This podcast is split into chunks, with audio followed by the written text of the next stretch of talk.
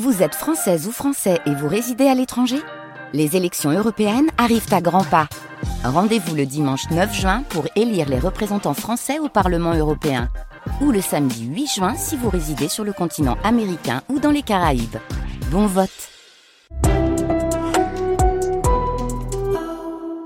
Et tout de suite, le documentaire. Aujourd'hui, Vivre en dissidence.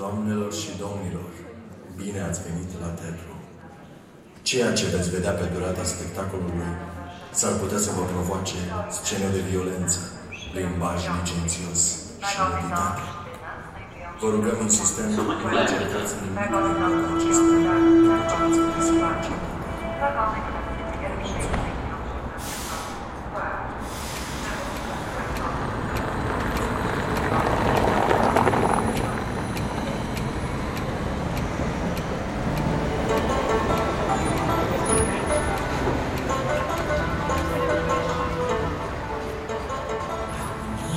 Comment un jour basculait-on dans l'opposition, dans la dissidence? Et quelles en étaient les conséquences sur le plan personnel? Comment cette dissidence s'organisait, se manifestait, rusait avec le pouvoir communiste? Comment vivait-on cette vie parallèle?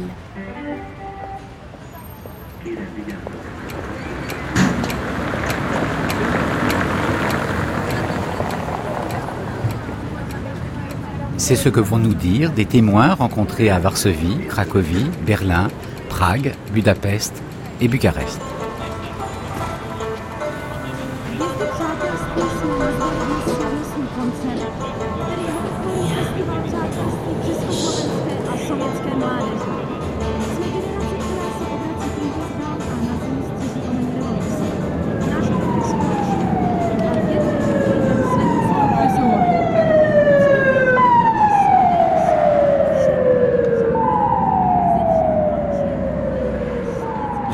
Un, oppositionniste de la première ligne. J'ai demandé quelques de mes collègues, comme Madame Michnik, qui était plus jeune que moi, mais qui avait beaucoup de contacts partout, de m'aider. Mais finalement, c'est peut-être une, situation les plus drôle et les plus spécifique pour tout ce qui s'est passé en Pologne à l'époque. C'est-à-dire, après deux mois, quand j'ai reçu déjà mon, mon lettre de démission, un monsieur, le vice-directeur de l'institut où je travaillais, m'a téléphoné. C'est monsieur qui m'a donné cette lettre de démission. M'a téléphoné et demandé Est-ce que vous avez déjà un travail? Moi, j'ai répondu non. Alors, il faut que vous alliez à la Bibliothèque nationale, à la directeur de, la bibliothèque, qui sait que vous cherchez le travail? Et j'ai parlé avec lui et il m'a promis de vous prendre euh, dans le cadre de, de bibliothèque. Les mêmes gens qui m'a licencié m'a proposé un autre travail. C'est-à-dire, il réagit comme un petit bureaucrate. Il reçut l'ordre de me licencier, alors il me licenciait.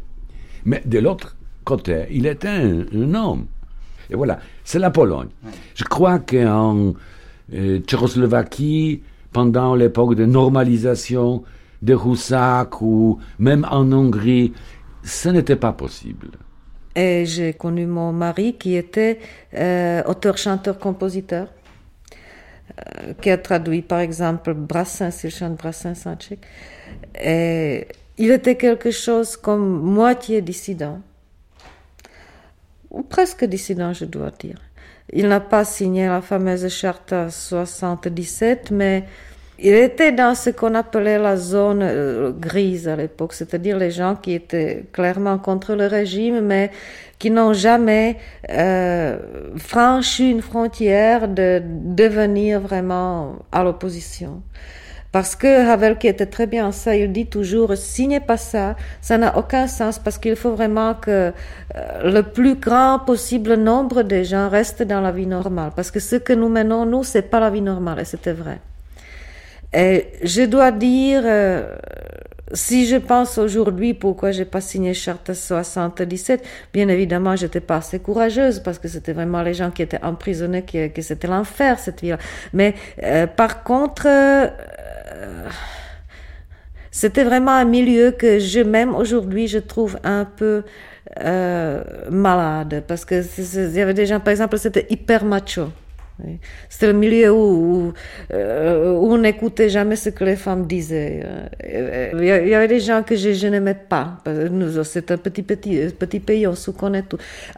Quand j'imaginais que ce serait le seul milieu que je pouvais vivre après, ça ne me plaisait pas du tout, à vrai dire.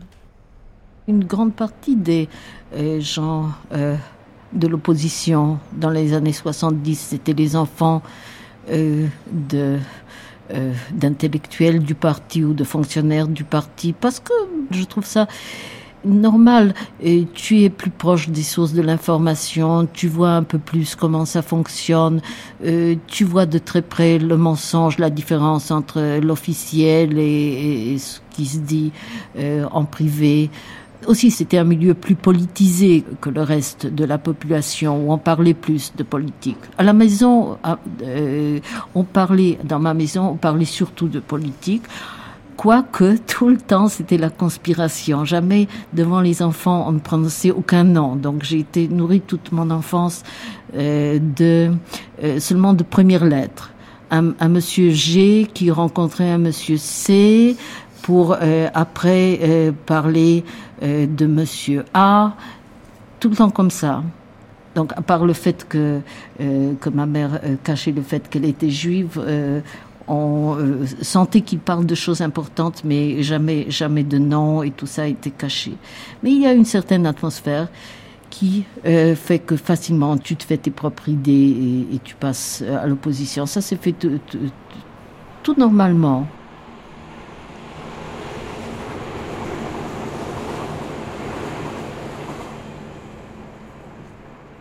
Je crois que ça, c'est une chose euh, qui était là pour ma génération euh, tout le temps. Euh, cette vie à deux vitesses, cette vie sur deux plans qui finalement n'arrivaient pas à, se joindre. Et quand on, on faisait le choix de, disons, entrer dans la dissidence, c'était pour simplifier cette duplicité, pour éliminer ce double jeu entre deux, plans qui ne se touchaient pas. Est-ce que c'est un choix que vous avez fait? Oui. À quel moment? C'était euh, à la fin des années 70. On commence à voir que les choses ne vont pas du tout. On, on essaie, en architecte par vocation, d'améliorer les choses on se rend compte que c'est pas question de, d'exécution, c'est question de projet. Et on fait des, des propositions, on écrit des, euh, lettres aux, autorités, on, dit que voilà, on, perd des énergies, on, gaspille des ressources, on, peut faire mieux que, que ça. Et puis, euh, on arrive à la conclusion fatale que euh, le système ne fonctionne pas, on se, on se, demande pourquoi ça ne fonctionne pas, on cherche une réponse et on euh, go into the open comme les gays. euh, on, on, finit avec la... oui.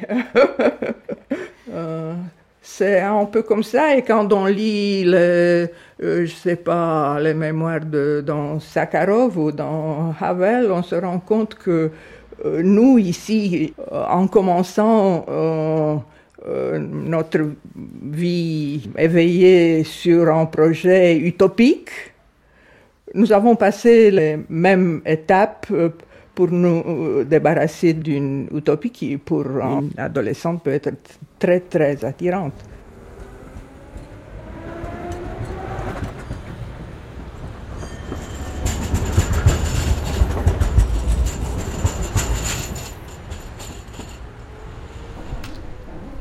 Je reviens au rôle de l'écrivain dans la société. Euh, quelle est la définition selon vous du dissident? Äh, Dass er sich jenseits des Mainstreams auf das verlässt, was er Je pense que si, er en dehors ce qui est er fait et dit en général, que le dissident puisse faire confiance à ce qu'il a pensé, réfléchi, vu et vécu lui-même, qui garde le courage de dire des vérités, même si elles ne sont pas vraiment agréables, qui reste fort et droit face à ses ennemis et aussi face à ses amis, ce qui est parfois encore plus difficile. Er muss gegen etwas äh, angehen, was ihm von Kindesbeinen an beigebracht wurde. Wir alle erziehen unsere Kinder dass sie, dazu, dass sie Ja sagen. Die Eltern, die Lehrer, sie versuchen, Le und die Kinder doit Ja combattre quelque chose qu'il a appris dès sa toute petite enfance. On apprend à nos enfants de dire oui. Nous, en tant que parents, les profs, l'éducation consiste à leur apprendre de dire oui. On leur apprend pas à dire non. C'est partout la même chose dans le monde. Aucun père va apprendre à son, à son enfant de dire non. Et le devoir du dissident est d'apprendre à dire non.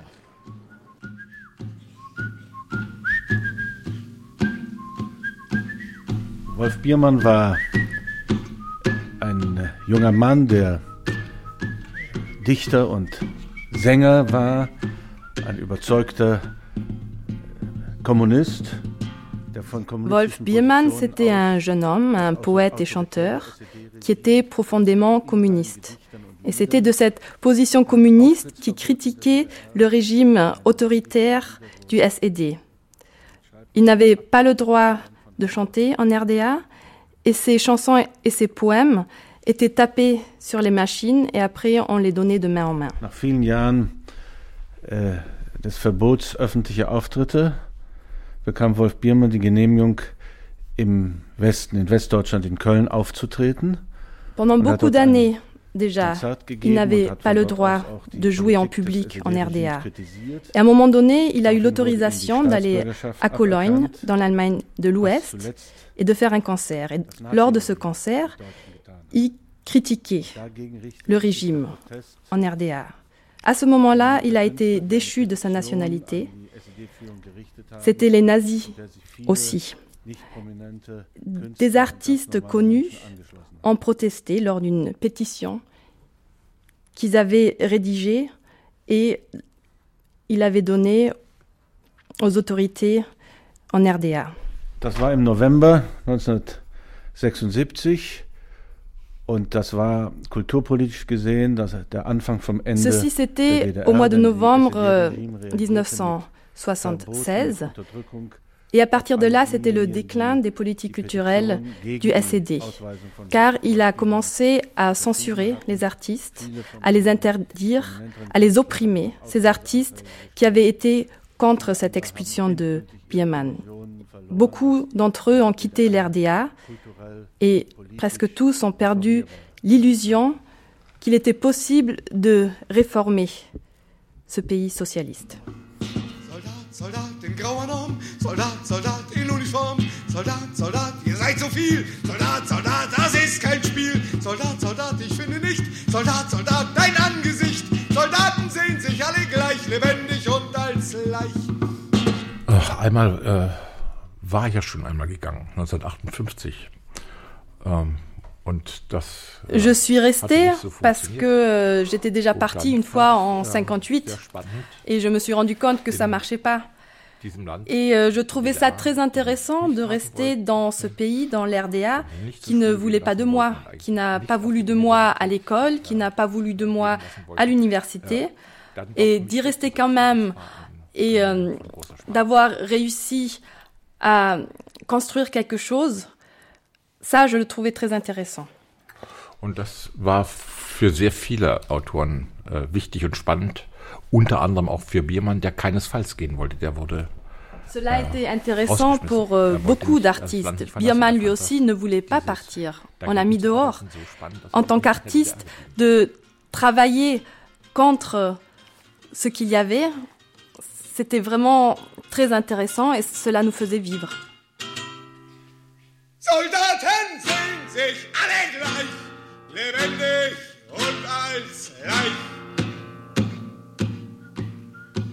Le comité de défense des ouvriers est une, euh, c'est un groupe de gens qui ont décidé, au milieu des années 70, de se constituer en comité de défense des ouvriers en annonçant la couleur, en donnant leur nom, leur adresse, leur numéro de téléphone et en publiant des communiqués après une presse clandestine.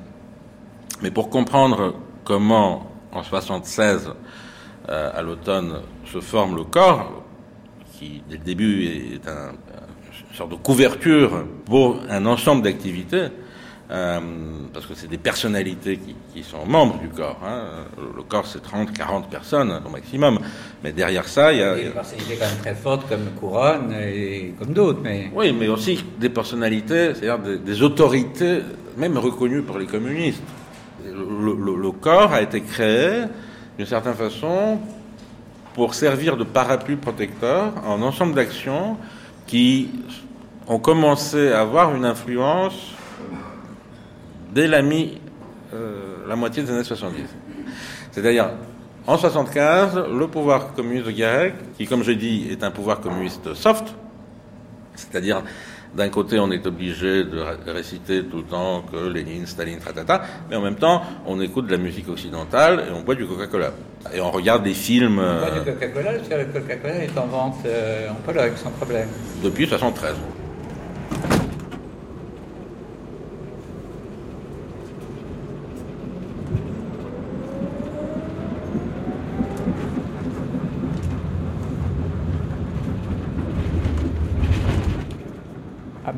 Sur un projet qui était, du point de vue du professionnel, tout à fait absurde, inacceptable pour le centre de Bucarest. On fait le pas final et pour moi, ça a été en interview avec euh, TV3.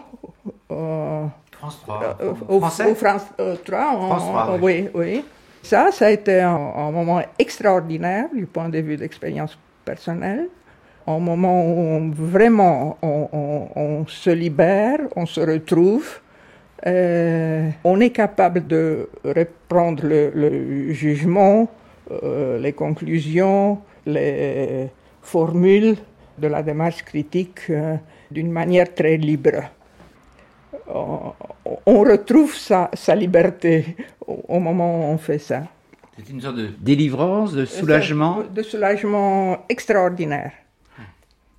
Bon, l'interview s'est passée ici, dans, dans, la pièce à, côté, à 6 heures du matin, parce que, euh, ou même euh, plus tôt. Donc, ce qui est arrivé après, ce n'était pas une surprise, je savais très bien. Donc, euh, j'étais préparée. Donc, la, première chose qui est arrivée, c'était une, euh, une, assemblée à l'Institut où je travaillais, euh, où les gens ont dit que ce que j'ai fait, c'était absolument inacceptable, qu'ils ne voulaient plus de moi. Puis, j'ai dû quitter mon institut et j'ai été parqué dans une petite entreprise qui faisait des réparations de vieux immeubles ici à Bucarest. Et puis, je travaillais en, province euh, avec un domicile surveillé. Euh, et ça a été vraiment très, très intéressant parce que je travaillais dans une entreprise locale et j'avais quand même des jobs à faire.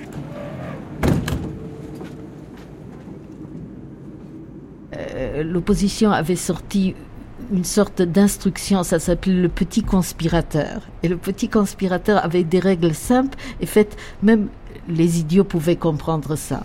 Le premier point, c'était ne rien dire. Le deuxième point, c'était de ne rien dire. Le troisième point, c'était ne rien dire. Au moment où on part de ce principe, tout devient très simple. Donc je disais rien. J'ai été, euh, j'ai eu des perquisitions, j'ai été interrogée à plusieurs reprises, mais comme je disais rien, j'avais seulement un doute si je dois dire mon nom et prénom. J'avais un doute personnel là-dessus. À part ça, je disais rien.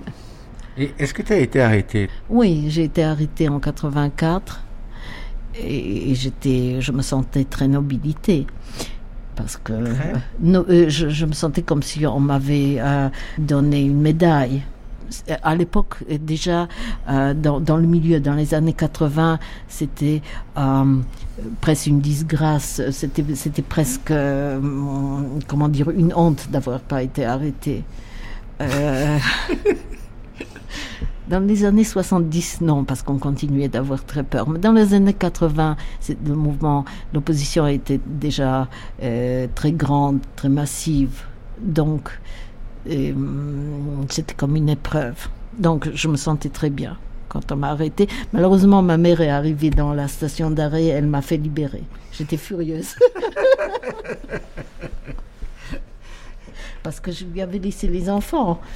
Et donc, je, voulais, évidemment, j'avais tout fait selon le manuel du petit conspirateur. J'avais refusé de donner mon nom et tout ça, etc. Et l'officier m'avait injurié, je me sentais très bien. Et m'a fait descendre dans le sous-sol, tout ça, tu sais, selon le canon de la résistance polonaise. Mais le jour suivant, ma mère arrive, elle va voir l'officier et lui dit mais, mais faites-la relâcher, elle va s'excuser, elle a deux enfants à la maison et il m'a fait relâcher. Il m'a fait remonter, il m'a dit je, je, vous retiendrai bien, mais il y a votre mère qui est là, qu'est-ce que vous dites à ça? J'étais absolument furieuse.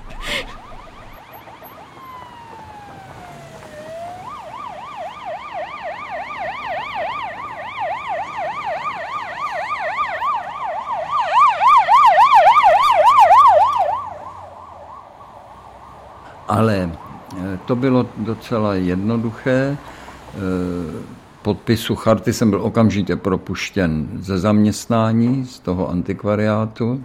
To byl první jaksi následek, takže jsem začal hledat zaměstnání. To jsem našel, eh, já, začal jsem, stal jsem se uklizečem čtyř domů. Tady se tomu říkalo koncierž, domovník, ale to není v tom smyslu koncierž jako Paříži. Já jsem eh, neměl nic jiného na starosti, než za euh, après la, la signature de la, de la pétition, euh, la charte 77, j'étais bien sûr, euh, bien sûr poursuivi. C'était juste après le travail. On m'a, on m'a pris de mon travail et on m'a ramené dans une prison ici à Prague, Rusinie, pour me faire en même temps peur.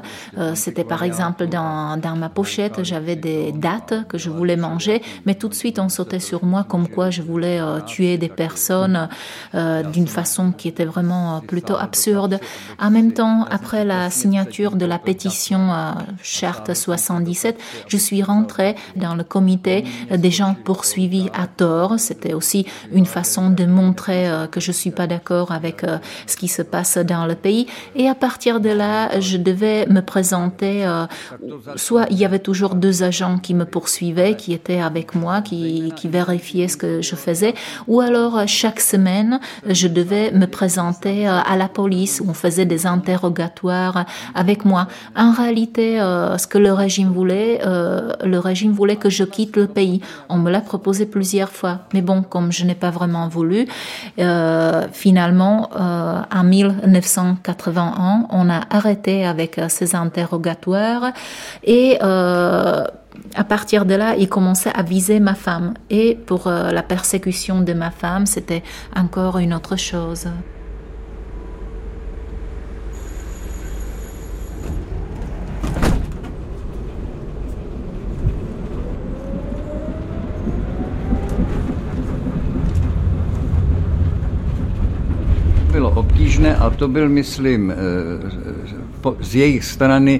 Celkem úspěšný a tak to nám hodně otrávili život, to musím přiznat.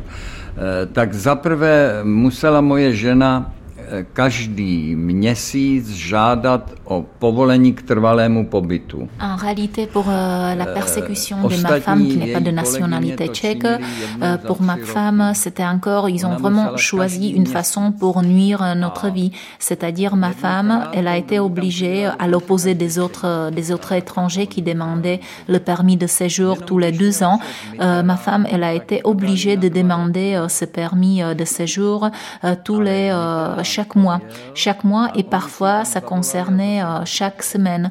Lors de la visite de François Mitterrand, ça y est, on nous a, on nous a laissé, on nous a donné l'autorisation des permis de séjour pour deux ans. Mais bon, une fois qu'il est parti, il fallait de nouveau suivre régulièrement et passer la demande.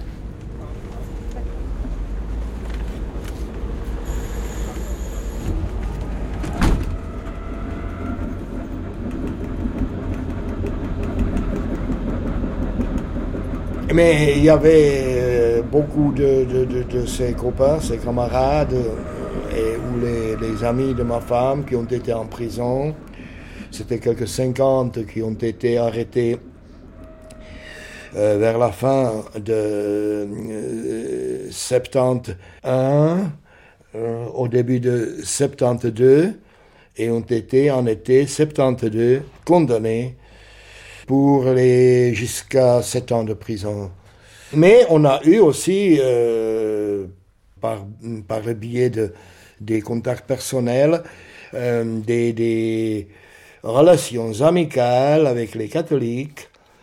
Et tout ça, euh, nous étions, notre appartement est devenu l'un des centres, il y en avait trois ou cinq à Prague, de réunions, de, de, des rencontres, des gens plus ou moins oppositionnels, plus ou moins de gauche. Euh, alors j'étais mis en prison, j'étais jusqu'au 31 décembre sous les normes qui ont été signées par Dubček euh, au mois de d'août euh, contre justement la rébellion dans la rue, etc. Et où la plupart des droits qui ont été conservés encore du droit bourgeois par l'époque de la terreur d'État des années 50 et qui ont été conservés jusqu'à 68. Alors, Dubček a signé que nous n'avons plus le droit à un avocat, nous n'avons pas le droit à communiquer avec l'extérieur, nous n'avons pas le droit de, de demander l'inculpation. Je n'étais pas inculpé. J'étais soupçonné, mais on n'a pas donné sur la table comme avant ou après, euh, au moins la liste des preuves qui, qui démontre euh, mon activité pénale.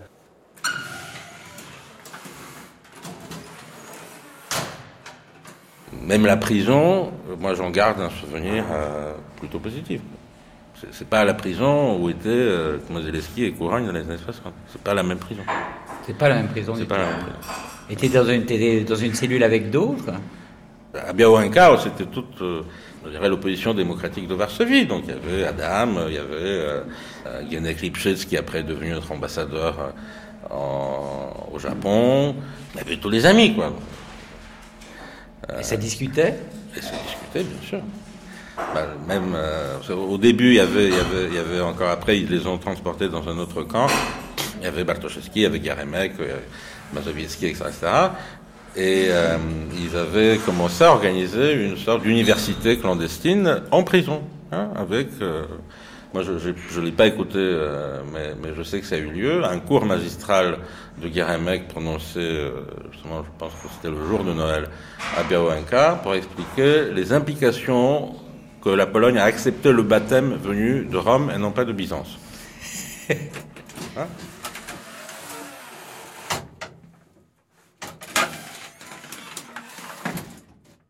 L'Institut d'études littéraires, c'était une sorte de, réservoir où on mettait les gens suspects. Donc, tous les écrivains qui étaient interdits de publication, ou les gens qui ont fait 56, mais on voulait pas les emprisonner, etc. C'était là, c'était euh, un endroit merveilleux, d'ailleurs, très libre du point de vue politique, parce que c'était plein, plein, plein de, d'opposants, de, c'était une sorte de, de foyer, des, des gens, enfin, qui étaient cachés en quelque sorte. Et surtout, il fallait les, les séparer là de l'enseignement. Donc, on, mettait tous les gens euh, qui étaient dangereux, enfin. Comme une sorte de réserve. Réserve, c'est ça, oui, c'est ça.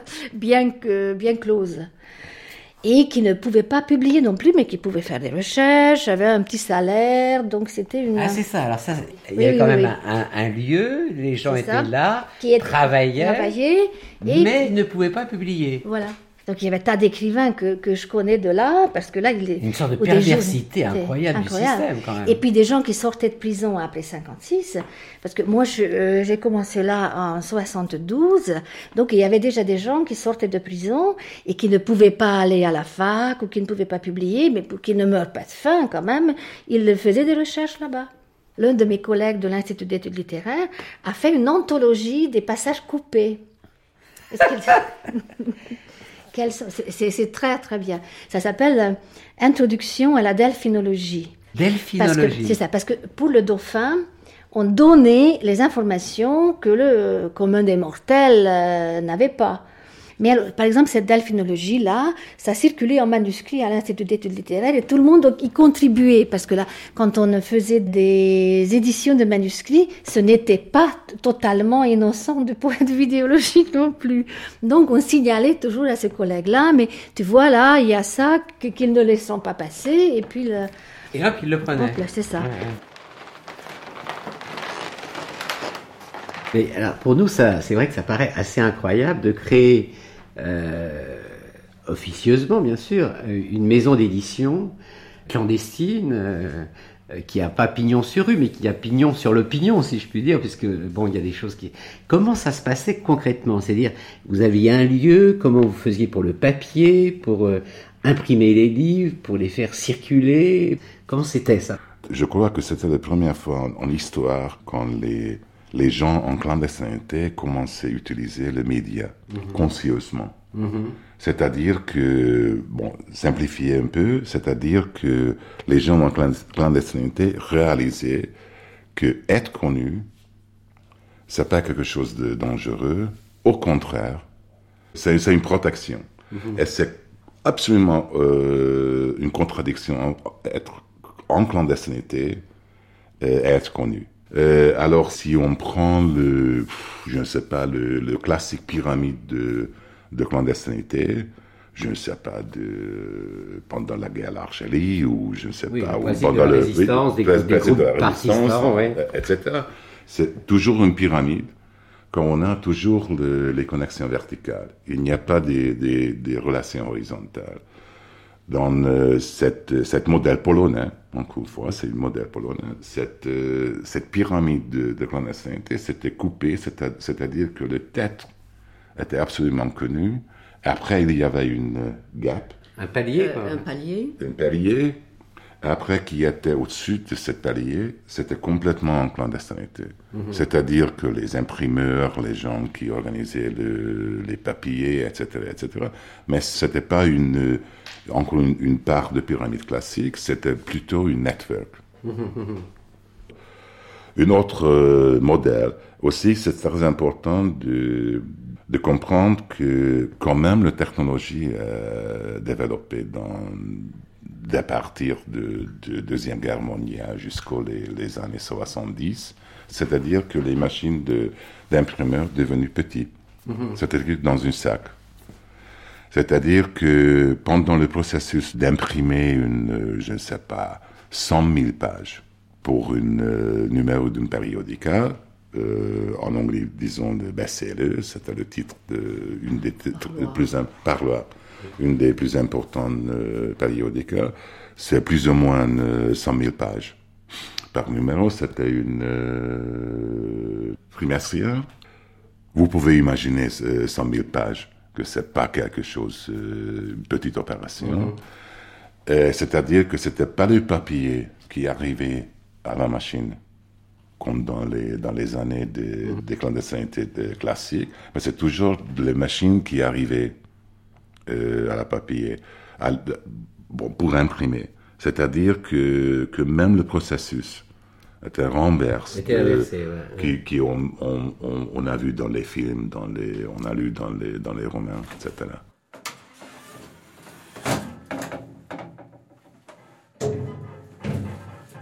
Et c'est euh, Miroslav Rojecki euh, du comité de défense des ouvriers qui a créé une maison d'édition et, et, ils ont euh, commencé. Qui s'appelait Nova, c'est ça? Nova, oui.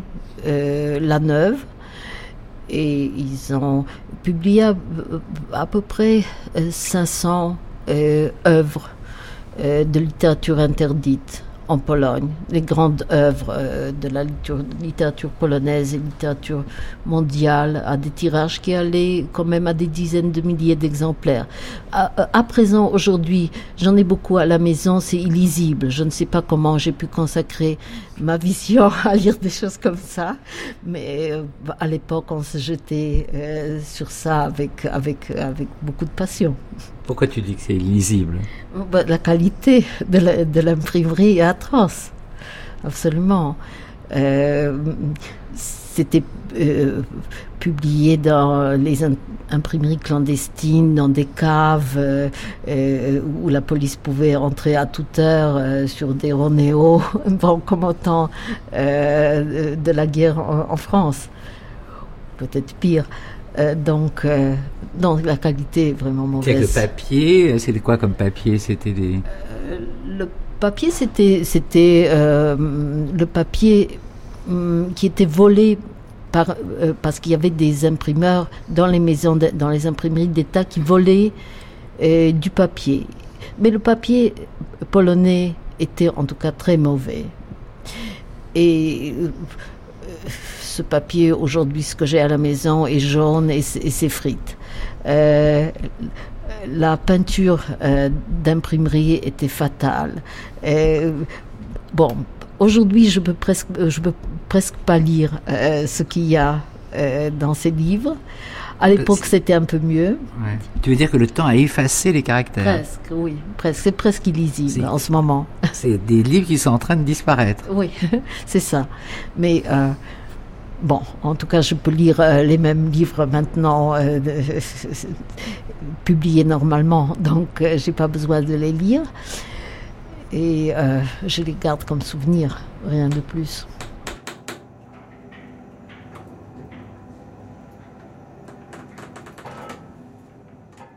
Les stamizdat, c'était des, papiers de, de, très faible tirage. Donc, circuler comme ça dans des cercles intellectuels euh, branchés. Vous parlez toujours des 12 exemplaires qu'on arrivait à photocopier. Photocopier, oui, mais deuxième chose, la grande majorité des textes étaient vraiment mauvais. La qualité était mauvaise. Donc, euh, euh, et donc, si on commence à, feuilleter dans ces samizdates, très, très, il y a très, très peu de textes qui, qui, méritent vraiment qu'ils soient encore cités aujourd'hui ou qu'on y fasse référence. Donc, c'était une sorte de. Donc, euh, ça a une, raison, je dirais, sociologique et, politique. Donc, en, fait, euh, la qualité n'était pas au rendez-vous. Donc, euh, c'est pour ces deux raisons-là, euh, les samizdat ne jouaient pas un rôle tellement important. C'était, une sorte de geste symbolique. Ma occupation clandestine le plus important, c'était la rédaction de, ces 30 volumes de, de, de l'archive de Solidarność. Il y avait des monographes, il y avait des, des sténogrammes des, des, sessions des comités nationaux de Solidarność d'avant l'état de guerre euh, aussi. Et en même temps, j'ai été membre du, euh, du comité hum, des sciences indépendantes. C'était un groupe de, de, chercheurs, de scientifiques de différentes spécialisations qui s'occupait de la distribution de l'aide aux gens de sciences, de l'université ou à l'Académie des sciences, qui ont été licenciés pendant l'état de guerre.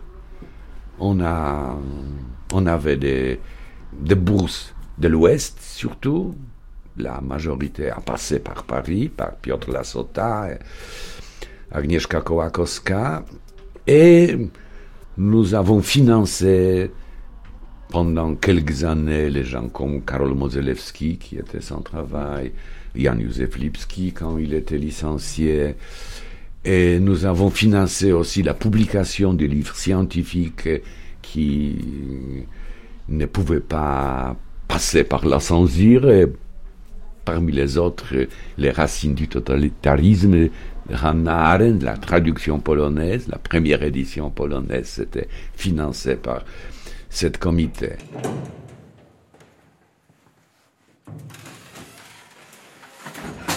Ja, ich äh, habe ein Jahr lang äh, sozusagen von der Hand in den Mund leben müssen. Und, äh, es dauerte Pendant un an, j'avais presque pas de quoi manger, jusqu'après que je puisse de nouveau publier. Mais j'ai commencé à publier à l'ouest à cette époque-là. Bien sûr que la censure ne le souhaitait pas vraiment. Mais moi, je voulais que ce que j'écrivais, même si je ne pouvais pas le faire en RDA, que ce soit connu en public, sans me préoccuper vraiment de ce qu'on me disait que je n'avais pas le droit. Bien sûr que j'avais peur aussi. Euh, je me posais à chaque fois la question qu'est-ce qui allait se passer? Si je publiais ces œuvres qui n'étaient pas autorisées officiellement en RDA. Donc euh, des nuits euh, blanches, je les avais gratuites, de ne pas pouvoir dormir parce que j'avais peur. Comment ça s'intéressait Moi, un des premiers livres clandestins que j'ai lu, euh, d'ailleurs illisible pratiquement parce qu'on était encore mal organisé d'un point de vue technique, c'était un bouquin de Krabal, et surtout, c'était un texte de Smrkowski, mhm. qui est un texte politique de 68. Et je me rappelle que ça m'avait vachement touché. Euh, je, me rappelais surtout que c'était illisible, que euh, pour déchiffrer l'écriture. Euh, illisible dans le où c'était très mal très mal imprimé, parce mal imprimé. Mais là aussi, très vite, très vite, on se perfectionne. D'un côté, on tombe sur l'idée que on peut utiliser. premièrement, il y a, donc un Polonais euh, euh, qui, part euh, travailler à Paris comme, serveur ou à la plonge pour faire des économies et pour, acheter la première Ronéo qu'il amène en Pologne en 77 ou 78 et qui sert de base déjà à, de la bonne qualité de livre. Hein. Mais je sais qu'on a imprimé certains livres sur des machines euh, appartenant à des institutions officielles. Euh, je me rappelle d'un livre qui, je pense, a été en partie produit sur les Xerox de l'ambassade de la RDA ou je ne sais pas quoi. De nouveau, pour, pour bien comprendre, je ne l'ai pas vécu personnellement, mais je me rappelle très bien, c'est une histoire qu'on racontait, qu'un jour, il y a une perquisition dans des appartements et on trouve 800 euh, exemplaires d'un livre qui venait de sortir. Et euh, le flic fait un rapport et il met 600 exemplaires. Et donc le propriétaire dit, mais quand même, 800. Donc il rappelle un autre flic, dit, vous remontez 100 exemplaires à monsieur ici. Parce que qu'est-ce que faisait le flic avec les 100 qui étaient non pas comptabilisés? Il allait les vendre au marché noir.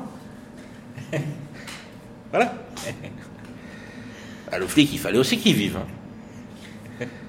Et donc, euh, on a très vite constitué, avec Marek Beilin, qui travaille aujourd'hui à Gazeta, ce qu'on appelait une, euh, bibliothèque indépendante. Euh, alimentée depuis par ce qu'on publiait clandestinement. Et on avait tout un réseau dans les universités, dans chaque fac, dans chaque année. On avait des personnes qui venaient proposer aux autres de lire des livres intéressants bien Pasternak, euh, que Miłosz, tout ça c'était défendu. Ouais. Hein Gombrowicz, euh, alors il y avait des gens qui prenaient Gombrowicz, il y avait d'autres qui prenaient plutôt du Courogne. Bon, et, c'était difficile de nous coincer parce qu'on arrivait avec un sac où il y avait 20 bouquins et, on avait donc tout un réseau comme ça, euh, une fois par mois, on, venait à l'échelon plus haut pour rendre les livres et prendre des nouveaux. et de nouveau, ça a organisé une sorte de société. En tout cas, c'est sur des réseaux comme ça qu'après, on a pu construire Solidarność. Euh... C'est pas possible. La, la police était au courant de vos activités. De certains, oui, mais pas de tous.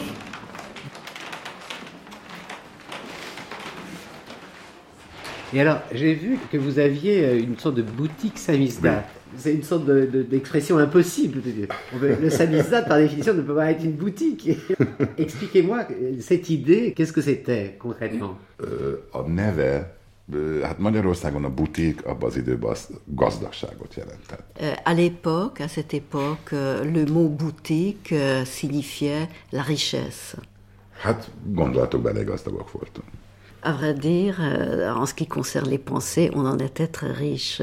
Et c'est ce qui euh, m'a donné l'idée de, de, donner euh, ce nom. Ben, C'était vraiment frappant. Euh, au moment qu'on euh, qu'on a déclaré l'ouverture, il y avait les gens qui, qui disaient que la police va arriver dans 30 minutes, les autres disaient que dans deux jours, dans blablabla. Finalement, c'était resté ouvert euh, trois années. Trois années. C'est le moment qu'on euh, qu'on doit dire que ce moment, la nom de, de ma famille vraiment protégeait cette, euh, cette expérience. Donc c'était, encore une fois, c'était une, une question logistique. Qui peut faire cette, euh, cette transformation euh, de l'espace politiquement privé pour, une- pour quelque chose de public Et finalement, c'est quand on calculait, c'était vraiment une calculation. J'avais le, le poss- possibilité plus grande de, de faire cette, euh, cette expérience. Et c'était dans un De cette- appartement? Vous avez arrivé dans un appartement de, de 25 mètres carrés, assez petit, euh, au milieu de, de la ville, vraiment plein cœur de, la ville, juste à côté de l'université de, De la fac des lettres. fac des lettres. Donc c'était une grande relation de, avec l'université. Et il y avait dans une grande table euh, les exemplaires qu'on on pouvait acheter. Naturellement, c'était toujours euh, des numéros limités quand même, 10 exemples euh, de tous les, euh, tous les éditions. Euh, vous avez payé.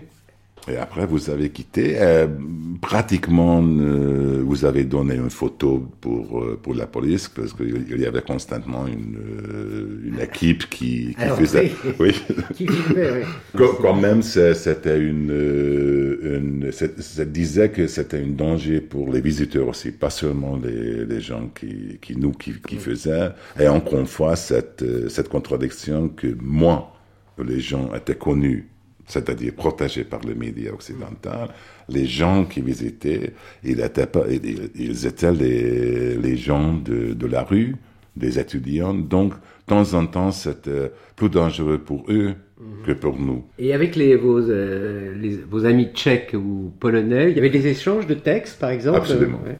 C'est, intéressant de regarder, de, nagyon érdekes megnézni a, a publikációkat, hogy különböző ilyen hullámokba érkeznek be ugyanazok a, ugyanazok a témák. Il est intéressant de, de, de voir, de regarder les, les publications parce qu'il y avait euh, une, euh, des vagues euh, de, des sujets et les- c'était les mêmes sujets. Ö, és ö, az is úgy tűnik, hogy, a, hogy különböző helyeken egyszerre jönnek rá a, a illegális nyomtatók, hogy ezzel a nyomdával azért pénzt is lehet keresni. Et au même moment, quand dans les lieux différents, euh, les contestataires ont découvert euh, qu'on peut gagner de l'argent avec euh, l'imprimerie euh, clandestine. Éppen ezért szinte egy időben jelenik meg az állatfarm. Mindenütt, amit én borzalmas könyvnek tartok, de rengeteg nagyon jól el lehetett adni, tehát ez nem 2000 példányban jelent meg, hanem 5000-ben.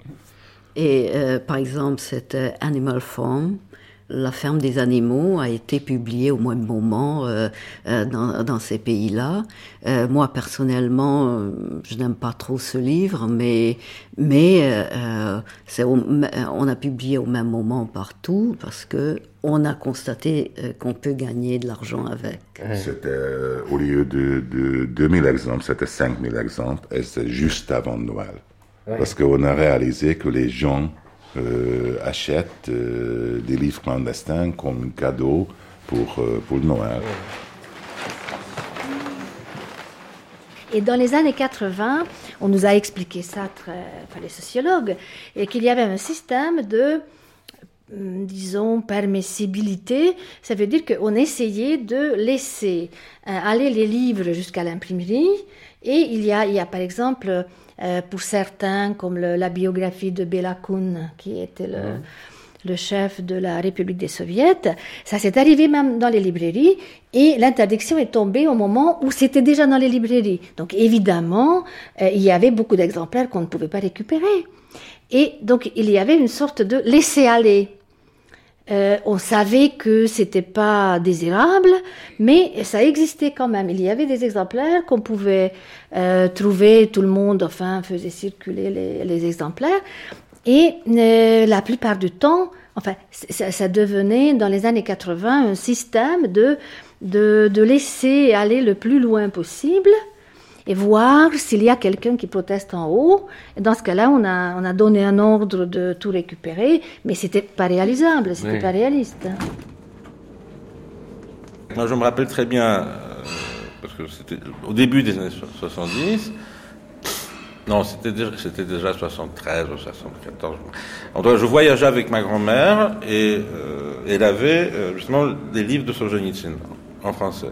Dans le compartiment de train. Oui, oui, et on arrive à la frontière, entre la RDA et la Pologne, euh, et le douanier euh, regarde, il lit Solzhenitsyn, il dit Ah, ça c'est défendu, mais c'est en français, et puis vous êtes une vieille dame.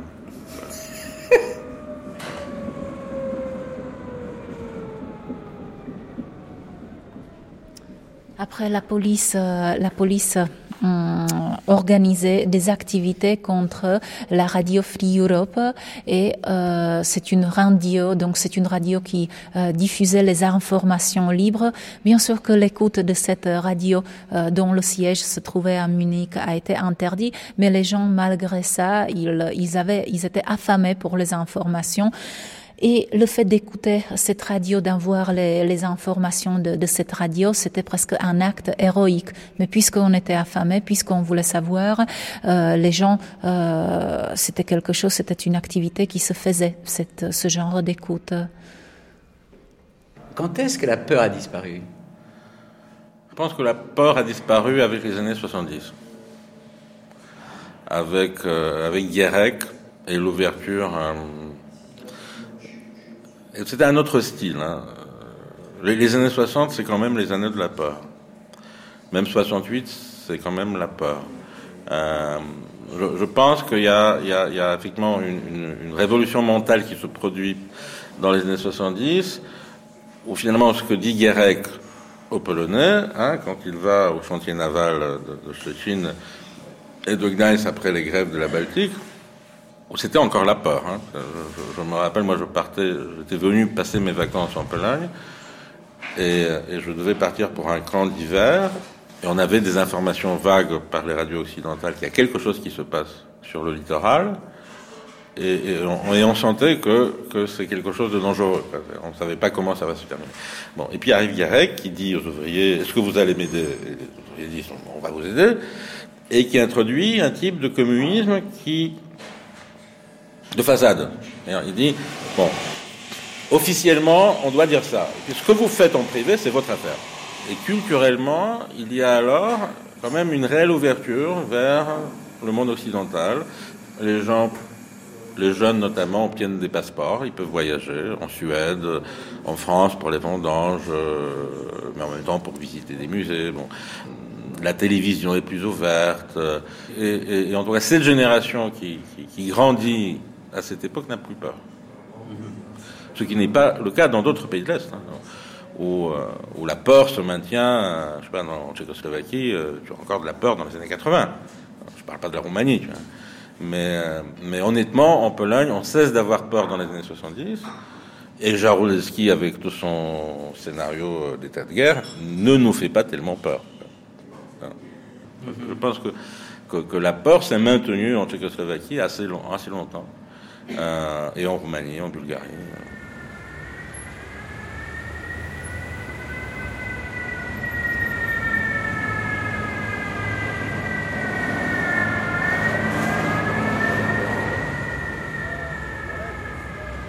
Euh, les gens se méfiaient euh, de toute forme de, euh, d'association, disons formelle ou informelle. Et je crois que le, régime de Ceausescu a été assez tolérant avec euh, les individus en évitant de, construire des de, de, martyrs, et en même temps a été extrêmement dur, extrêmement dur avec toute forme d'association. Donc je crois que les gens sentaient ça. On a essayé d'avoir un, séminaire libre, c'était vraiment euh, après que, que les Tchèques ont commencé avec le club de jazz et, et, tout ça. Euh, il y avait l'expérience de la Pologne. Euh, on, avait des de, de contacts avec surtout les sociologues polonais et le rapprochement entre les intellectuels et, les ouvriers, ça c'était très très attirant pour moi, par exemple, mais moins pour les, philosophes, les écrivains en, Roumanie. En plus, il y avait euh, euh, la réponse très très dure des autorités de sécurité quand il s'agissait de toute forme d'action et de solidarité euh, au nom d'une idée alternative. Et donc, euh, le recours était euh, l'appartement, la maison, la famille, la, la fête. On faisait la fête beaucoup plus souvent que maintenant.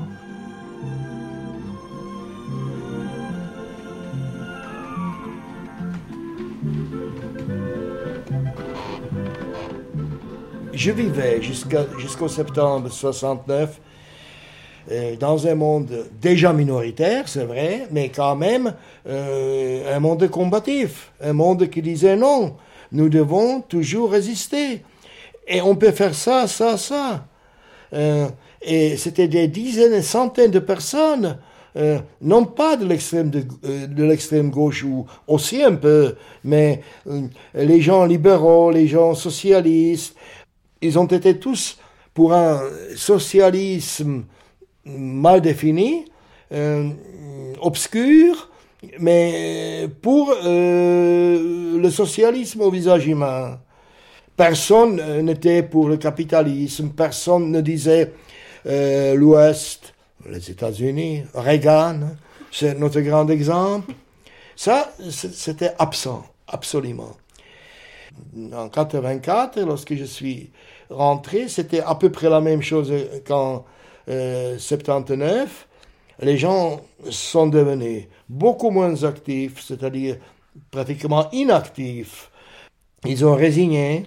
On nous disait aux chartistes, aux, signataires et aux militants de la charte, euh, vous êtes fous. il y avait euh, une partie qui disait, vous êtes fous dont l'activité euh, n'est pas dangereuse, vous êtes fou, je ne sais pas quelle est l'expression française pour euh, euh, les fous qui ne font pas les dommages, hmm. ça mène à rien.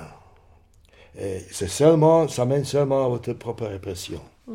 Et il y avait les autres qui disaient, vous êtes fous dangereux, parce que vous tirez la queue du tigre euh, pour le provoquer. Et le tigre va sauter et tuer les gens. C'est à cause de vous qu'il y a la répression dans la société. Si vous n'étiez pas, le régime céderait. No, ty vzpomínky jsou eh, spojený s eh, C'est vrai que si je prends la période en 1989, la première idée aujourd'hui qui me vient, c'est que j'ai perdu euh, des illusions. Parce qu'il y avait quand même au début des illusions qu'on avait. Mais bon, c'était c'était une période d'ouverture, d'une grande ouverture. Euh, je dois dire que j'étais aussi euh, très enthousiaste. Pas tout ce qui se passe aujourd'hui est vraiment très très bon, mais si une personne vient et commence à se plaindre, à me dire qu'elle est nostalgique pour la période, pour la période socialiste, là, je dirais tout de suite, et je suis euh, en mesure d'énumérer tout ce qui n'était pas bon. Entre vous, il y avait une, une sorte de solidarité, il y avait une sorte de communauté, les gens se serraient les coudes. Oui, c'était, c'était le côté agréable de tout ça que tu te sentais faire part d'un cercle, d'un cercle de justes, d'un cercle, et aussi un cercle de copains, bien sûr, parce que ça avait un, un côté convivial aussi. Donc vraiment, on vivait, surtout quand on était jeune, dans le sentiment de de l'aventure et aussi de la vérité, de la justice, de l'amitié, de beaucoup de choses qui sont très bien. Euh, pendant quelques années, c'était vraiment bien, c'était le bon côté. On n'avait pas les biens matériels, mais on avait le sentiment euh, qu'on fait euh, les bons choix. Links sein heißt, mit der bestehenden Gesellschaft nicht einverstanden sein und für die Vision, der Vision einer gerechteren Gesellschaft anzuhängen. Aber Antikommunist war ich, weil être de gauche, être anticommuniste, pour moi, ça voulait dire de ne pas être d'accord avec ce qui se faisait. J'avais la vision d'une société plus juste. Ça voulait dire la justice, mais aussi la liberté, que ça allait ensemble. Et dans ce qui se passait, c'était la justice, mais sans la liberté. Et ça, ça ne marche pas. Dans cette dictature, au fait, on a laissé tomber la liberté, et ça, c'était l'erreur fondamentale.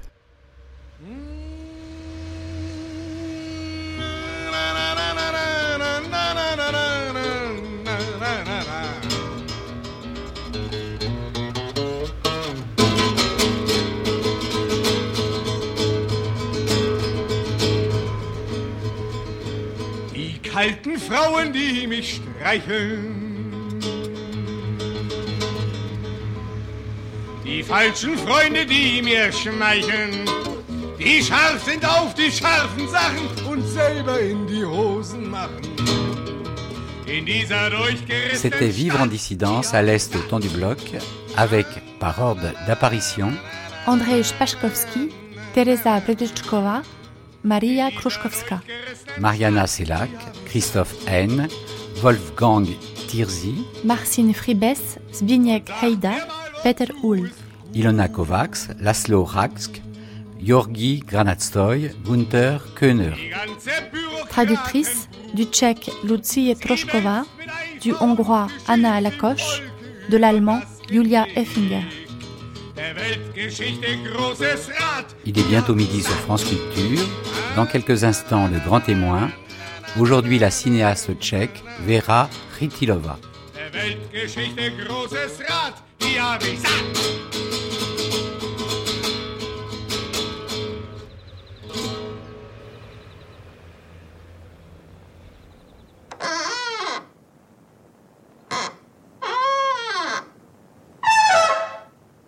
Ani to mi.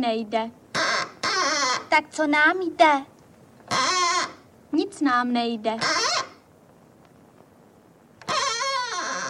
La cinéaste Vera Chytilova est l'une des grandes figures de la nouvelle vague tchécoslovaque aux côtés de Miloš Forman et de Jiří Menzel.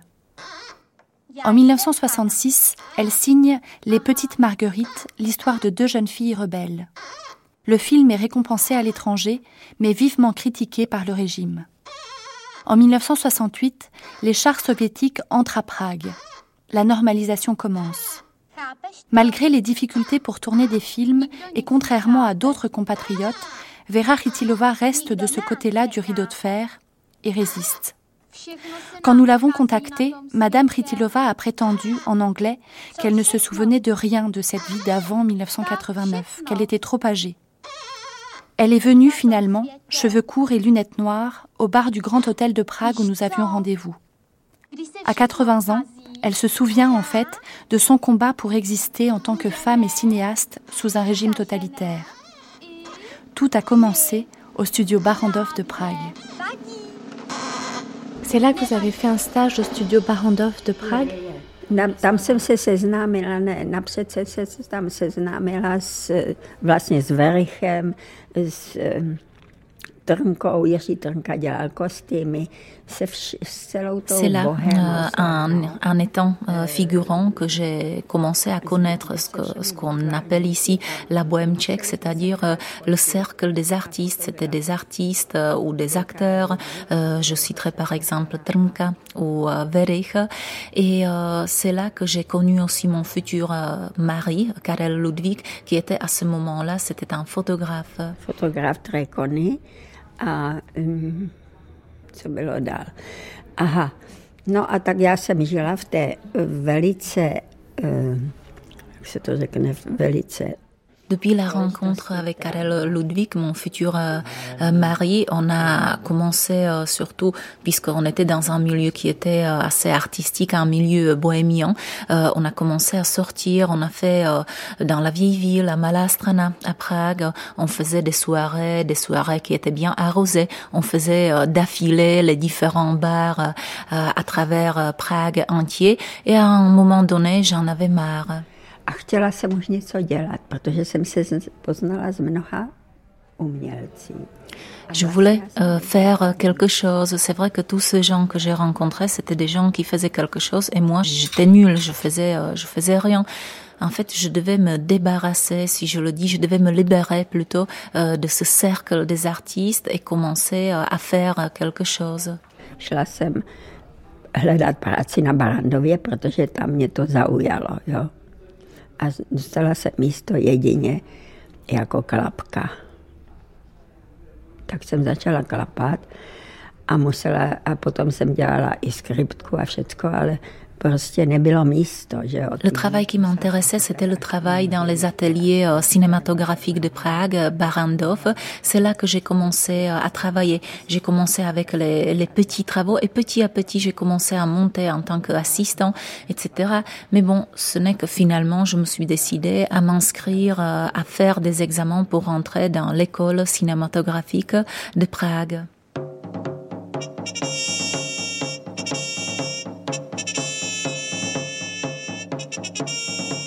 Alors, votre premier long métrage s'est appelé en français quelque chose d'autre et on va parler des petites marguerites en tchèque Sedmikraski que vous avez signé en 1966 avec quelques euh, ajustements en 1967.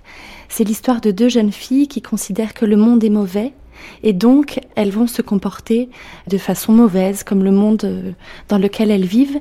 Est-ce que c'est vous, ces jeunes filles? Když jsem, žila, když jsem studovala a žila v koleji, tak jsem tam mm, zažívala různé legrace a tak dál. Ale chtěla jsem, dokud jsem byla mladá, tak jsem chtěla dělat něco o mladých lidech. Pour euh, les petites marguerites, pour moi, c'était aussi important pour ce film la rencontre et le travail, en fait, la collaboration de Esther euh, Krumbachova qui était très importante pour ce film, surtout cette partie euh, qui était visuelle, après aussi dans le scénario. En même temps, j'étais encore jeune, donc je voulais dire quelque chose pour ma jeune génération. C'est vrai que le film, depuis le début, ça parle de, de caractère puri du monde, les filles qui se décident qu'elles seront aussi puries, et après ce qui suit, c'est vraiment de point de vue euh, philosophique, on montre, on désigne euh, ce caractère puré où ça peut mener. Mais bon, pour les pays euh, comme la France, les pays de l'Ouest, c'était plutôt une sorte de message. Pour vous, ça montrait une sorte de liberté, liberté bon qui était extrême, liberté libre par excellence. Pour nous, c'était plutôt de montrer ici comment c'était conçu par nous, par les Tchèques qui vivaient ici et par moi qui a fait ce film, c'est que c'était une révolte, une révolte mais qui a basculé dans, le caractère qui était plutôt ridicule.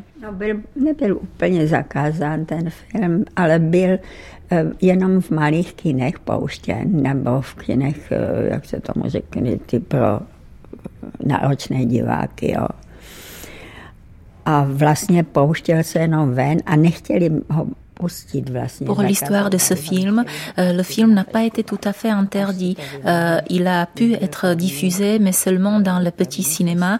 Et euh, je savais aussi qu'il y avait deux endroits, l'un à Belgique et l'autre à Paris, qui avaient dans les fonds cinématographiques ce film-là. On m'a interdit aussi de diffuser ce film lors des festivals internationaux et c'était au festival international à Washington qui concernait les films des femmes cinéastes.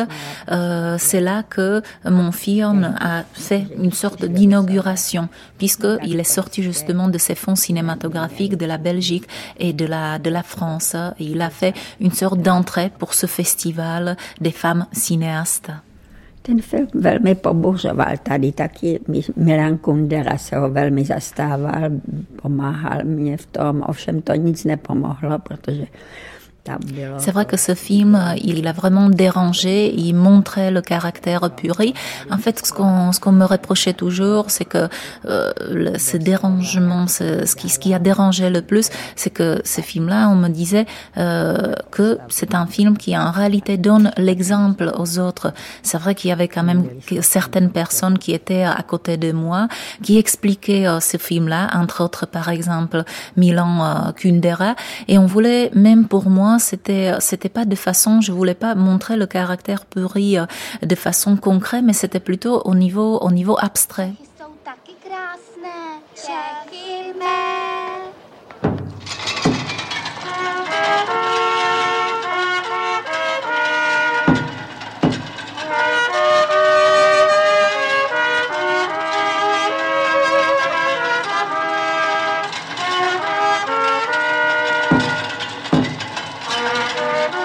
Parallèlement, euh, la vie politique de la Tchécoslovaquie a changé en 68 avec euh, l'invasion euh, de l'armée rouge. Et là a commencé une nouvelle période dans votre carrière cinématographique, puisque paradoxalement, vous étiez tout d'un coup très connu à l'étranger et dans votre propre pays, vous étiez interdite de tourner. Mais to byla perioda šesti měsíců šesti měsíců, ne šesti let, až do roku 73. Jo, do roku 73. A já jsem byla zaměstnanec Balandova. Jo. Oni mě ne, jako zakazovali točit. Měla jsem možnost a nabídku jít do ciziny. Eh, když jsem tam byla s filmem Sedmi krásky, nabízeli mi, já jsem tam eh, chtěla už udělat kontrakt, Depuis euh, cette période, dans les années justement 68-69, euh, depuis ce film Les Petites Marguerites, on a commencé à me proposer euh, de faire tourner les films aussi à l'étranger. au moment où j'étais en France, c'était une société américaine qui a commencé à négocier avec moi. on m'a créé des conditions qui me convenaient parce que je voulais ramener ma famille, je voulais avoir par exemple on m'a proposé d'avoir une nourrice, les conditions de point de vue matériel euh, qui étaient euh, qui étaient très bonnes. Mais bon, quand j'ai posé la question en ce qui concerne ma profession, est-ce que je serais libre dans mes choix et tout ça, on m'a dit oui, vous serez libre. Quand j'ai posé la question en ce qui concerne les acteurs, alors là, c'était c'était un problème, c'est que le choix des acteurs, ce serait à la société en fait de production, et c'était quelque chose que je ne voulais absolument pas accepter. C'est pourquoi je suis revenue en Tchécoslovaquie. En même temps, c'était le moment, puisque j'ai quand même, hum, lors des petites marguerites, j'ai quand même voyagé, j'ai lié euh, connaissance avec une autre production, cette fois une production belge. Et c'est grâce à cette production belge que j'ai signé un contrat international. Et c'est à partir de là que j'ai pu tourner euh, d'autres films. C'était juste euh, à l'époque de l'invasion des, des soviétiques, en 68, quand j'étais en train de tourner euh, le film suivant sur les, les, euh, les fruits. Euh, les, les fruits, les fruits du paradis. Hein. En 1975, vous avez décidé d'écrire une longue lettre au président Usac pour expliquer votre situation de cinéaste qui ne pouvait plus travailler dans son propre pays. Qu'est-ce que vous vouliez lui dire?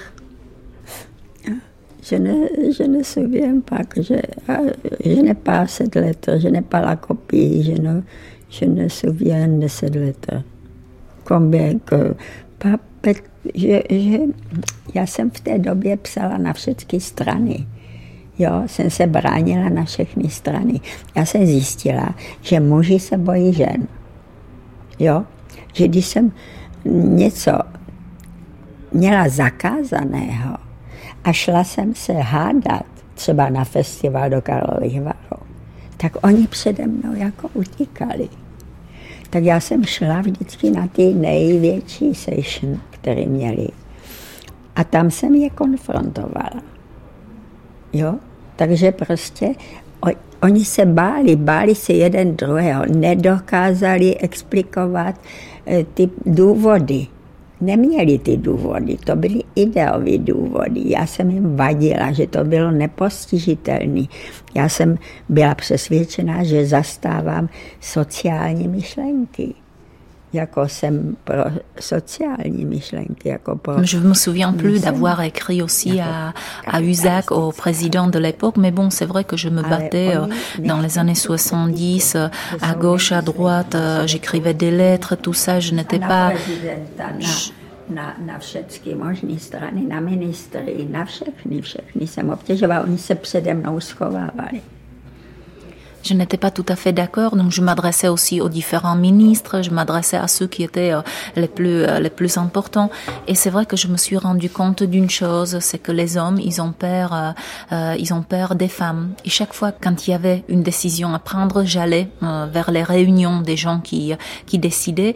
on me disait toujours, s'il te plaît, dis oui, s'il te plaît, dis d'accord. Mais j'étais pas capable, je me battais. Et c'est vrai que euh, tout le monde était apeuré. Et euh, au sein de ceux qui décidaient, il y avait toujours des petits groupes je me souviens plus d'avoir euh, d'avoir euh, m'adressé même au président USAC, mais c'est vrai que je m'adressais à tout le monde un tout petit peu dans cette période-là, dans les années 70. Je m'adressais par exemple aux différents ministres, et puis en même temps, je me suis rendu compte d'une chose, euh, c'est que, à mon avis, les hommes, ils ont peur des femmes, et j'ai commencé à profiter de ça, c'est-à-dire je me battais en tant que femme, en tant que mère, si euh, je m'adressais toujours vers euh, dans les réunions qui étaient les plus importantes. J'étais là, on me disait d'un part, s'il te plaît, dis oui, sois d'accord. Mais bon, moi j'étais là et je me battais, je criais. Et euh, c'est vrai que tous ces gens-là qui devaient approuver, dire oui ou non, ils étaient tous apeureux. Et je le savais, euh, je le savais bien. Ils étaient apeurés et euh, moi j'étais là au milieu puisqu'il y avait des petits groupes, il y avait un petit groupe par-ci, euh, par-là, et moi j'étais entre deux roues, trois roues, et il y avait toujours ceux qui essayaient, qui essayaient de combattre ou alors de, de faire sortir les autres, et moi je me battais. Alors je vais vous lire un extrait de cette lettre puisque je l'ai retrouvée. Alors, vous disiez au président Usac en 1975, je suis victime d'une discrimination injuste alors qu'il n'y a pas la moindre justification et il est clair que toute cette opposition contre moi est basée sur un mélange de fausses affirmations, d'hostilité personnelle et de chauvinisme masculin. C'est vrai. chauvinisme. Non. No ale bylo jeden druhého se bá a byla velká nejistota, že jo? A je omračovalo to, že máte odvahu C'est vrai que dans ces années, euh, il y avait un peur qui régnait. Il y avait une incertitude. Euh, tout le monde avait peur euh, l'un de, de l'autre. Et c'est vrai qu'ils étaient euh, il, il voyait le courage en fait que j'avais, le courage de me battre et de me battre jusqu'au jusqu'au fond, de me battre quoi que je gagne, quoi que quoi que je perde. Donc il y avait un peur de moi que tout le monde avait. Bon, peut-être le fait que je me bats toujours, que j'essaye de faire quelque chose justement en criant, en, en me présentant de cette façon-là, je dirais que c'est presque mon défaut physique. Mají ženy doma a mají strach z jejich hysterie, jo. Takže já jsem tu hysterii provozovala na to a to oni měli šílený z toho strach. Oni nechtěli skandál, oni chtěli potichu všecko vyřídit, zaškrtit vás, ale potichu. Je savais que la, la majorité, beaucoup d'hommes, ils ont des femmes qui sont plutôt historiques, hystériques à la maison. Donc c'est vrai que je me comportais euh, parfois aussi de façon, euh, de façon hystérique. Ça, c'est, euh, c'est vrai.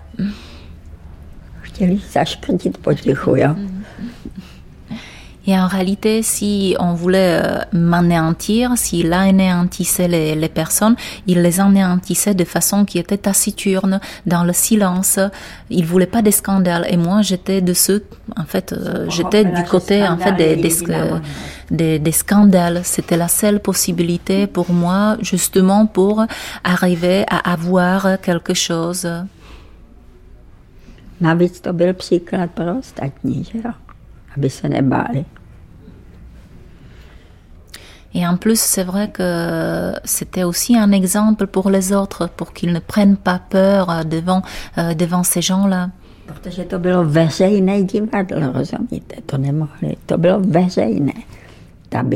C'était un théâtre public.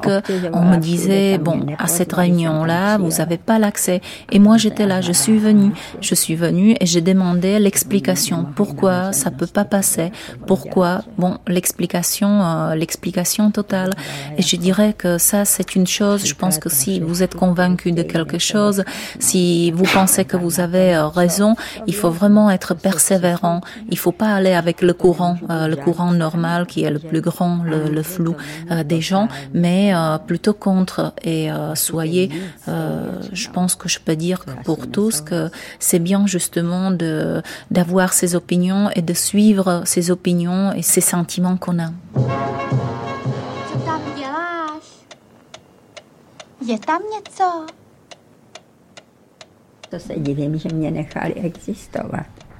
Že neměli tu sílu mě vyšťovat. Možná, že to bylo tím, že jsem se hájela jako žena, že jsem byla jedna z mála režisérek na začátku. Jo? A že oni neměli odvahu mě, protože já jsem řvala, že mě chtějí utlout jako ženu. Jusqu'à aujourd'hui, ce que je ne comprends pas de cette époque euh, du, du, régime qu'on avait euh, dans le pays, comment ça se fait qu'on ne s'est pas complètement débarrassé de moi?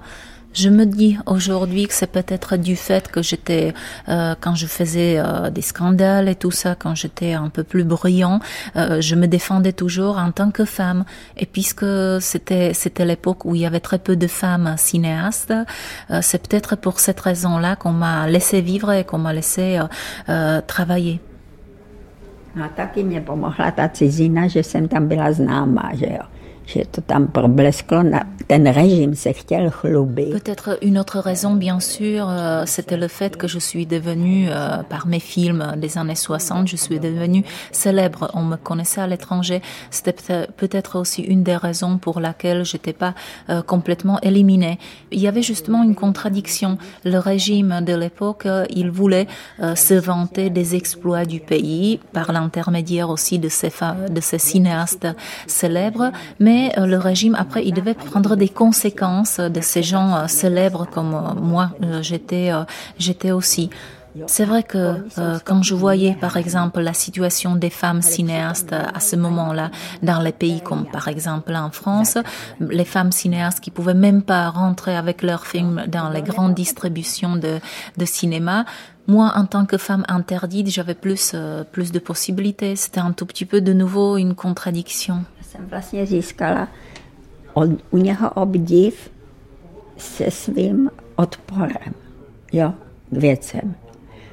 Protože on, ačkoliv byl estebák, tak prostě se s tím nesetkával. Lidi se podali, radši vstoupili do strany, radši udělali to, radši udávali. En réalité, euh, on portait une certaine admiration vis-à-vis de ce que de ce que j'ai fait, vis-à-vis surtout de, de, ma résistance euh, que j'avais toujours, parce que la majorité des gens, ce qu'ils faisaient, ils résignaient. Ils résignaient d'une certaine façon. Soit ils commençaient à collaborer, soit ils, ou alors ils rentraient dans le parti euh, communiste pour avoir la vie euh, plus facile. Bien sûr que même moi, j'étais plusieurs fois interrogée et on voulait que je commence aussi à collaborer avec le régime, que je commence à dénoncer parce qu'il y avait aussi beaucoup de gens à ce moment-là qui, euh, dénonçaient euh, les autres. Mais euh, c'est vrai que je l'ai jamais accepté. Mais bon, c'était comme une sorte de jeu. Au moment d'interrogation, bon, on me, on me disait est-ce que est-ce que vous vouliez pas hum, collaborer? Bon, moi j'étais là, j'ai commencé à dire euh, que j'étais pas tout à fait euh, décidée, que j'ai réfléchi bien. Et euh, à la fin, je disais de toute façon toujours non. Je disais non. Euh, je suis là maintenant ici. Non, je vais pas, je vais pas collaborer. Et j'étais là. et Je présentais aussi ma trousse de toilette parce que j'étais déjà prête euh, d'aller euh, à la prison. Euh, puisque je me suis dit bon si c'est comme ça bon je vais faire une expérience dans la prison mais leur réponse était toujours partez Alors, depuis la révolution de velours qui a eu lieu il y a 20 ans, en 1989, le régime politique a totalement changé et euh, vos conditions de travail ont également totalement changé. Est-ce que c'est plus agréable aujourd'hui pour vous de travailler? No, já jsem se znala s prezidentem Havlem osobně a tak dál. Na začátku jako jsme byli účastní i toho převratu, ale eh, co se týče těch peněz, ty peníze nám nikdy nikdo nedával. Je tady i jistá. Depuis 1989, euh, tout a changé. Euh, auparavant, le combat qu'on faisait, c'était un combat qui concernait le niveau idéologique. On était des employés et on voulait faire, euh, on voulait faire quelque chose. On se battait, on se battait pour ça. Tandis qu'aujourd'hui, après 89, on tourne des films. C'est mais c'est déjà euh, un niveau qui est complètement différent. Il s'agit hum, surtout et seulement de, de l'argent. Soit vous avez l'argent ou vous l'avez pas. Euh, auparavant, tous ceux qui décidaient pour les films, c'était euh, souvent euh, des gens qui avaient une certaine notion euh, sur la culture, tandis qu'aujourd'hui, ce sont plutôt ceux qui font des affaires. Le but de quand on donne l'argent, c'est que ce film-là, il devrait gagner l'argent. Donc il y a vous, vous êtes là à l'opposé, vous voulez faire un film qui a du sens, un film qui a du sens, vous voulez aussi euh, expérimenter. Donc c'est, euh, ce sont en fait les niveaux qui ont changé. V nějaký žiry jsem byla a vracela jsem se přes Paříž, nebo setkání někde na nějaké ostrovech jsme měli filmaři a vracela jsem se přes Paříž a zjistila jsem, že tam hrají sedmikrát. Pour mes films d'auparavant, il y a un certain chaos puisque justement, je sais pas où ces films se trouvent. Je me souviens bien, une fois, euh, j'ai participé à un festival international. Je sais que au retour, euh, j'ai passé euh, par Paris. J'ai passé par Paris et puis j'ai vu euh, dans un cinéma qu'il passait des, des petites marguerites. Donc je suis venue, je, je disais que j'étais j'étais auteur en fait de ce film-là et je demandais l'argent en fait pour la pour la présentation. Donc il me donnait l'argent, mais vous voyez, c'est, euh, c'est, c'est, ça, ça se passe de façon, de façon chaotique. De la féture. Vous le savez C'est dommage. Vous parlez français en fait Ah oui, un peu, parce que j'ai oublié beaucoup et je n'aime pas. Euh, řekne, jako pratiquer. Je n'aime pas maintenant se démenacer. Je n'aime pas, je veux plus calme, plus être avec. Euh, aussi avec les, par exemple, avec les bêtes, j'ai problème parce que personne n'aime pas tellement des bêtes comme moi.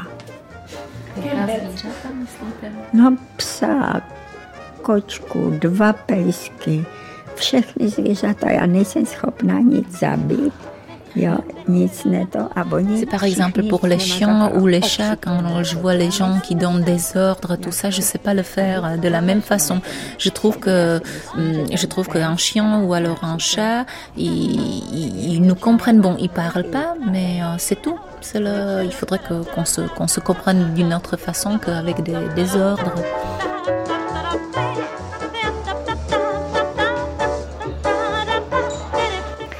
Viela Khitilova, merci beaucoup. Ah, merci à toi aussi.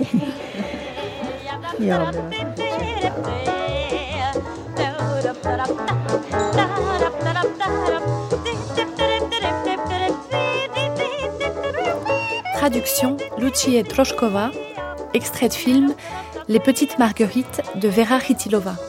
C'est la fin de cette troisième matinée Vendeste 1945-1989. Prise de son Fabien Gosset et François Rivalan. Mixage Véronique Amiot. Réalisation Marie-Ange Garando. Une émission proposée par Laetitia Cordonnier et Jean-Pierre Thibaudat. Toutes les références liées à cette série radiophonique sont sur le site internet de France Culture, à l'adresse franceculture.com et à la page Grande Traversée. Sur ce même site, vous pouvez podcaster ces émissions jusqu'au 31 août. Rendez-vous demain à 9h05 pour la suite de la Grande Traversée.